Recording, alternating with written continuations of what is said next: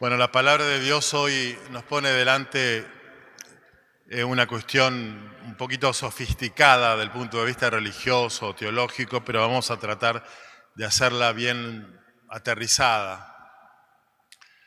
Yo diría que eh, el gran mensaje de la palabra de Dios de este domingo tiene que ver con nuestra eh, dificultad, nuestra capacidad herida de vincularnos con lo diferente a nosotros, con lo que es distinto a nosotros, como si lo diferente fuera para nosotros una amenaza, un riesgo, un conflicto, cuando en realidad lo diferente nos permite a nosotros eh, crecer, enriquecernos.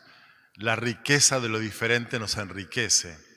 Basta pensar solamente en la infinita variedad y diferencias de, seres creados por Dios. El creador es creativo y la creatividad de Dios se expresa en eh, infinita variedad de seres, desde lo macro, el macrocosmos, al microcosmos, desde los miles de millones de galaxias que se supone que existen, dentro de las cuales miles y millones de estrellas, de planetas, desde eso que es inimaginable en lo vasto y variado, hasta la enorme variedad de especies de vegetales, de animales.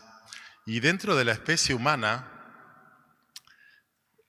Dios ha, creado, digamos, a la especie humana de tal manera que pueda, como a lo largo del camino evolutivo y de la historia, diferenciarse en un montón de tradiciones, de culturas, de lenguas, de aspectos formológicos, morfológicos, digo, físicos, color de cabello, de, piel, variedad de, de ojos, lenguas, por supuesto también cultos, porque las distintas culturas dan origen a distintos cultos, religiones. Bueno, el mundo es una inmensa conjunción de lo variado, de lo diverso y lo distinto y expresa en este sentido la creatividad del Creador, porque todo lo ha hecho con un inmenso amor, con un infinito amor, y el amor es creativo. Por tanto, el amor es lo que nos permite a nosotros no encerrarnos en lo homogéneo, en lo mismo que nosotros, en el que piensa como yo, siente como yo, dice lo que yo digo, está de acuerdo en todo conmigo, esa homogeneidad gris, opaca, eh, no expresa la riqueza con la cual Dios creó nuestra capacidad para ponernos en contacto con lo diferente. Tenemos entonces un, conflicto con lo diferente desde la, desde la convivencia más eh, primaria e íntima del punto de vista humano, que es la pareja humana, el conflicto que se da entre el hombre y la mujer, la mujer y su esposo. Muchas veces recibo parejas en conflicto y charlando me dice, no, el padre, lo que pasa es que ella es muy distinta a mí. Papu, obvio, obvio que es distinta a vos. Por eso, por eso te enamoraste, te atrajo lo diferente a vos. Ahora, lo que pasa es que no desarrollaste la capacidad de amar lo diferente a vos y por eso te molesta porque es diferente y vivís su presencia distinta a vos, su sensibilidad, sus ideas, sus, propuestas, sus opciones, sus decisiones, como amenazantes, cuando en realidad simplemente son diferentes. Por tanto, el que no sabe vincularse con lo diferente a uno, digamos, el, el, que tiene un, marco eh, emocional, afectivo, eh, ideológico y religioso chiquito, chiquito donde entran muy poquitos, como dicen en el barrio, la cabeza de termo, ¿no? cabeza de termo chiquito además. Bueno, esa persona no sabe amar, porque el amor es creatividad pura, es capacidad de vinculación con lo vasto y variado y diferente. Y ahora entonces sí vamos a la palabra de Dios donde el profeta Isaías, por fin era Isaías, que a propósito leemos el libro de Isaías. El libro de Isaías tiene tres tomos, hay tres Isaías diferentes, tres autores diferentes por lo menos. Leímos el tercer Isaías, que acompaña al pueblo judío en un momento determinado de su historia. ¿Cuándo? Cuando regresan del destierro, 70 años en Babilonia, deportados. perdiendo el culto, no teniendo templo, no teniendo sacerdotes, no, teniendo el modo de expresar su, su, fe, de vivir en libertad su cultura, eh, mezclados con otras razas que también y otros pueblos que estaban ahí en Babilonia. Bueno, después de 70 años, el decreto del emperador Ciro los manda de nuevo para Jerusalén y ahí es donde, donde Isaías acompaña a este pueblo con una reflexión muy desafiante la reflexión de Isaías es, de este Isaías es, la alianza y el pueblo de la alianza ha fracasado como proyecto, hemos sido infieles a la alianza una y otra y otra y otra vez y por eso es que el destierro significó como una especie de castigo, de, de, punto de llegada del fracaso de no haber cumplido con lo que Dios nos ha pedido, los famosos mandamientos, la Torá. Así que ahora, y este es el texto que escuchamos, el, Isaías piensa, sueña al nuevo Israel de regreso al destierro, del destierro hacia el futuro como un pueblo abierto a todos los pueblos.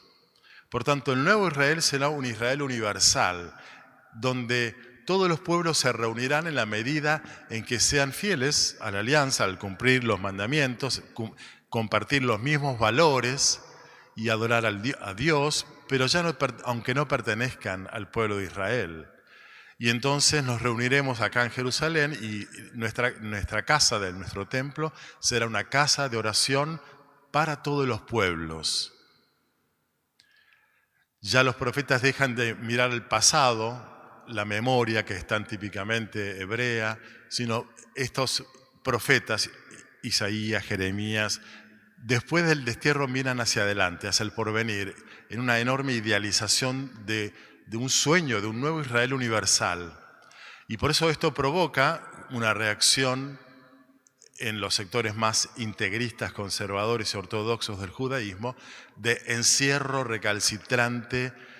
Algunos dicen que el origen del actual judaísmo proviene de ese, de ese ulterior al destierro, donde se hicieron fuertes y encerrados en su, propio, eh, en su propia etnia y tradición hebrea.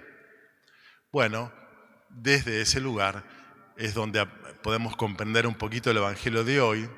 Jesús, en, los versículos anteriores que no aparecen, se pelea con los fariseos porque los fariseos están obsesionados con lo que es puro y lo que es impuro, las cosas puras, las cosas impuras, las acciones puras, impuras, los días puros, los días impuros. Los pueblos puros, o sea, Israel es el pueblo puro, todos los paganos son impuros. Bueno, Jesús destruye todo ese modelo, ese esquema. Lo único impuro son las intenciones del corazón. Listo. Después de eso se va, toma distancia, se va hacia el extranjero, hacia eh, Fenicia, hacia la ciudad de Tiro y Sidón. Sale de ese pueblo una mujer y se encuentra con Jesús en el camino y, le dice, por favor, Señor, curame a mi hija que está eh, eh, con un demonio, con una enfermedad muy fuerte. Y Jesús no la atiende y la mujer insiste, insiste, los discípulos dicen, Señor, dale bolilla a esta mujer porque nos cansa con sus gritos. Bueno, y la respuesta de Jesús es una respuesta muy, muy nítida, muy clara. Yo he sido enviado a buscar y a salvar a las ovejas perdidas de Israel. Y la mujer, postrándose ante Jesús, le ruega, le insiste, Señor, socórreme. No está bien, le dice Jesús, tirar el pan de los hijos a los cachorros. Y Jesús con este cachorros morigera, suaviza el insulto que los judíos tenían hacia los paganos, a quienes llamaban perros. Perros en los tiempos bíblicos no es lo mismo que ahora. El perro ahora es un miembro de la familia, tiene su cucha, su colchón, su somier, su, veterinario de cabecera. Hoy los perros son... Bueno, en esos tiempos no. En esos tiempos los perros eran otra cosa, eran animales. Bueno, así trataban los judíos a los paganos. Y Jesús entonces morigera eso y le dice, no está bien, bueno, pero los cachorros comen las migajas que caen de la miga de sus dueños. Y entonces Jesús queda conmovido y reacciona positivamente mujer, qué grande es tu fe. Jesús muchas veces encuentra más fe en los pueblos paganos que en los mismos judíos que lo rechazan, que se cumpla según tu deseo, le dice a la mujer. Y acá Mateo, que redacta este Evangelio como una catequesis, expresa una escena muy simple, la interna que está dentro de su propia comunidad. La comunidad de Mateo es una comunidad judía convertida a Cristo, donde hay también algunos paganos. Y todas las primeras eh, comunidades cristianas eran así, judíos con algunos paganos. Y la convivencia no era fácil, porque los judíos se sentían un poco dueños de la alianza, de la primera alianza, de la segunda alianza. Jesús era judío, nos vino a salvar, a ver, ustedes son los paganos, ponete en la fila. Había una actitud un poco de, desprecio y eran ahora los que habían creído.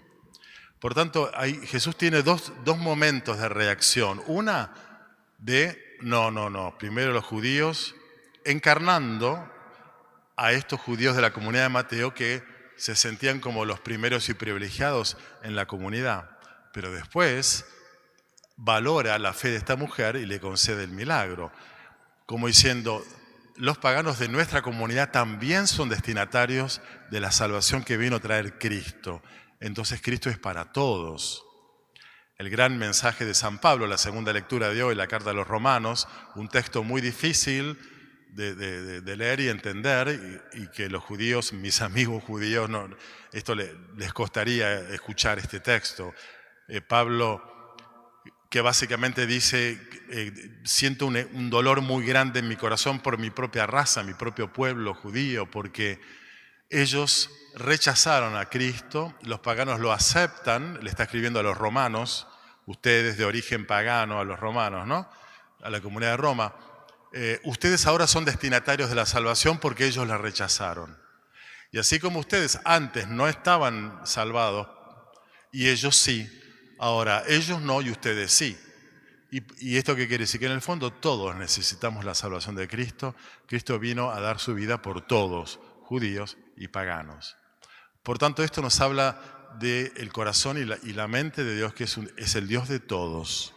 Y aun cuando haya una enorme variedad de cultos en diferentes culturas, religiones, digo, caminos, donde la humanidad por distintas rutas se va acercando a Dios y donde Dios por distintas rutas también se va manifestando a la humanidad.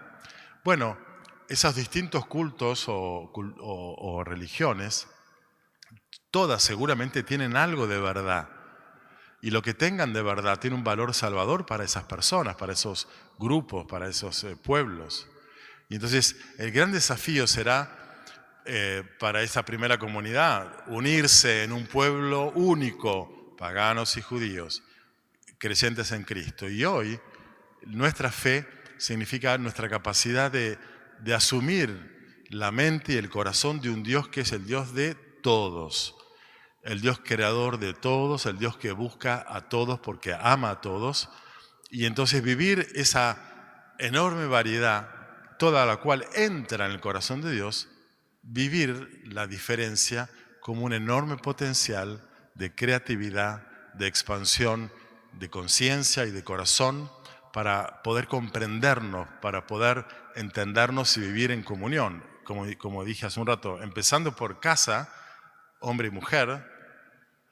Eh, hoy es el Día del Niño, en general los niños son, eran en mi época obedientes a los padres, no sé ahora cómo son los niños, pero ponele, ¿son obedientes estos o no? Mira, felicitaciones, bueno. Eh, pero ya cuando empiezan la adolescencia, la juventud, hay gran, gran eh, grieta, papás, hijos, eh, bueno, como eh, el hijo no es un adulto, el viejo no es un adolescente y no tiene por qué serlo. Y, pueden entenderse, deberían poder entenderse afectivamente en el diálogo, en la charla, en poder respetarse mutuamente dentro de la familia. Pero si vamos ampliando los círculos de convivencia, más allá de la familia, en el ambiente de trabajo, aún en la iglesia eh, y en la sociedad, fíjense cómo el gran negocio de la grieta y ahora no, eh, los tres tercios, como si fuéramos, no sé, rusos, eh, norcoreanos y ucranianos, todos con, pará, somos argentinos, pensamos diferentes, ya vamos a elegir quién nos va a gobernar. no es, no es, no es eh, sano eh, vivir las diferencias en confrontación. Y sin embargo las vivimos de ese modo. Y entonces el que, el que absolutiza su propia ideología, la ideología está, está bien en la medida en que no es ideología, valga la paradoja. Porque la idea, una idea sobre lo que hace bien a un país está bueno. Cuando esa idea se convierte en ideología queda absolutizada. Esta es la única ideología que va a salvar al pueblo, en este caso Argentina. Las demás son descalificadas con insultos, con agravios. Bueno, eh, eso es eh, enfermo. Y cuando dentro de una misma, entre comillas, ideología o visión, hay también internas y se agreden entre ellos en una interna partidaria, eso también es enfermo. Toda, toda oposición a lo diferente y la dificultad para integrar lo diferente en una relación donde yo sigo siendo yo y pensando lo que yo pienso y vos seguís siendo vos pensando lo que vos pensás, pero podemos convivir, eso es el gran desafío que me parece que hoy plantea eh, la palabra de Dios. Esta casa será casa de oración para todos los pueblos. El sueño de, de Isaías se cumplirá, bueno, en la Jerusalén celestial, como dice el Apocalipsis, pero entre tanto necesitamos, empezando por el metro cuadrado de casa y siguiendo por el trabajo y la iglesia, los de Francisco, los anti-Francisco, bueno, eh, empezar a poner la cabecita y el corazón más en conexión con el corazón y la mente de Dios, el creador, el creativo, el que no, no encierra la variedad en una homogeneidad idéntica, sino que es capaz de vincularse amorosamente con la enorme variedad de sus criaturas y bueno, de los seres humanos. Una palabrita para los muchachos de entretiempo que, con los cuales compartimos ayer la tarde. Em, vieron que los, que los hombres que prepararon el retiro, cada uno era un personaje, un bicho diferente. Todos eran muy distintos, cada uno entregó lo, que tenía adentro, compartió lo que tenía adentro, pero algo los, los unía, siendo muy distintos, de distintos lugares, no voy a decir distintas etnias porque ya sería exagerado, pero cada uno diferente, pero los une esa fe en el Dios de todos, en Jesucristo que amó a todos y se entregó por todos.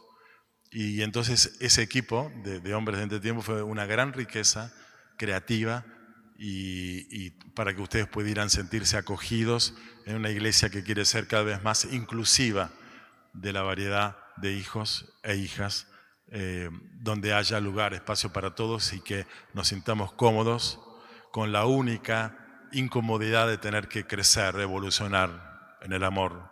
Esta es la única exigencia que debería tener la iglesia. Eh, motivarnos, inspirarnos, desafiarnos a dilatar nuestra, nuestra conciencia, nuestra mente y nuestro corazón para amar como Jesús. Así que bueno, ojalá lo hayan aprovechado. Le pedimos a Dios que su gracia los acompañe para que lo, que, lo vivido permanezcan ustedes y, y dé más fruto, y dé fruto en sus familias y sus ambientes.